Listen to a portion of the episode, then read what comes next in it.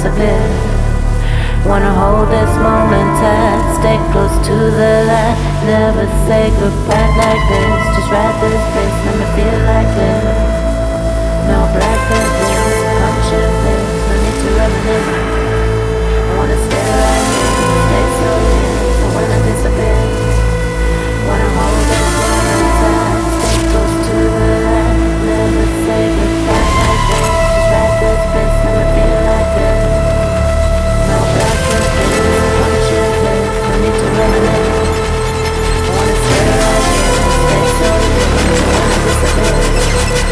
Wanna hold this moment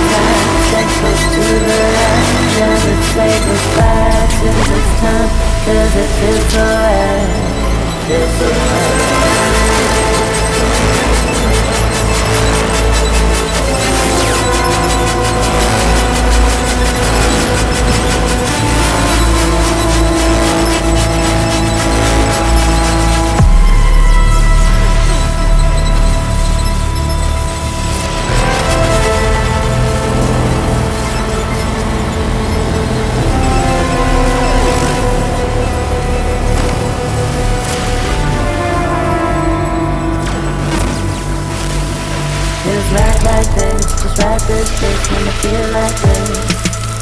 No black abyss, punch fist, no need to reminisce. I wanna stay right here, stay so near, so when I disappear.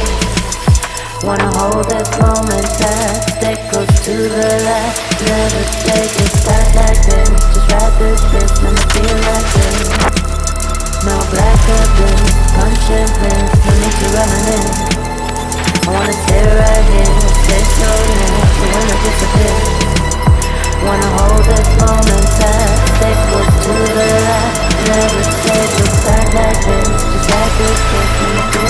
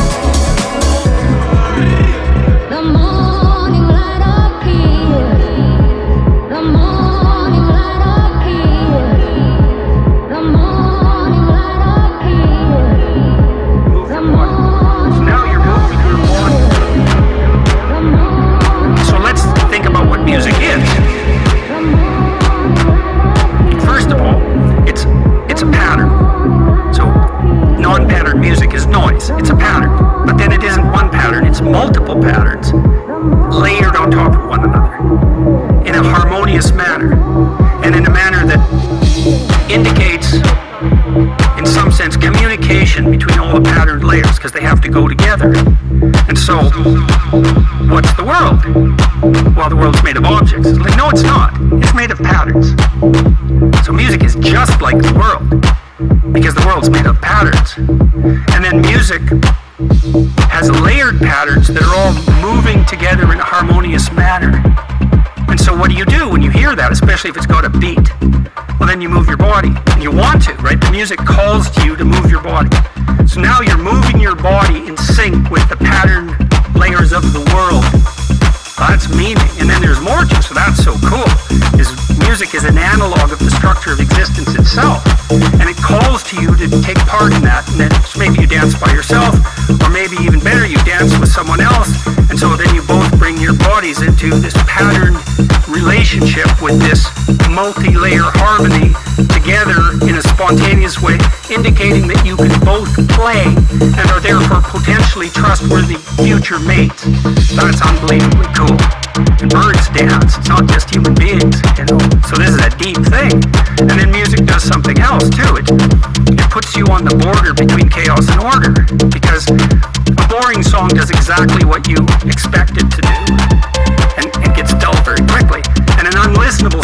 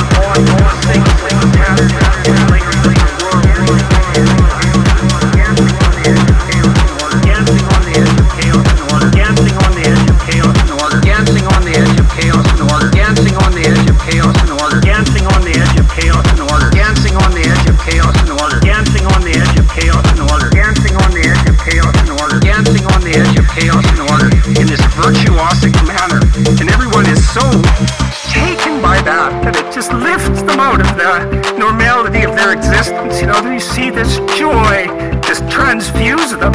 And that's because they got an intimation of genuine meaning. And it's odd, and it's it's it's not amenable to rational criticism, which is the thing that I thought that struck me as so miraculous about music, and why it has this element of salvation. It's like it puts you directly in touch with the me- meaning that sustains you in life directly, what that would be, which is something like to observe the harmonious interplay of the patterns of being stacked on top of one another, and then to bring yourself into alignment with that.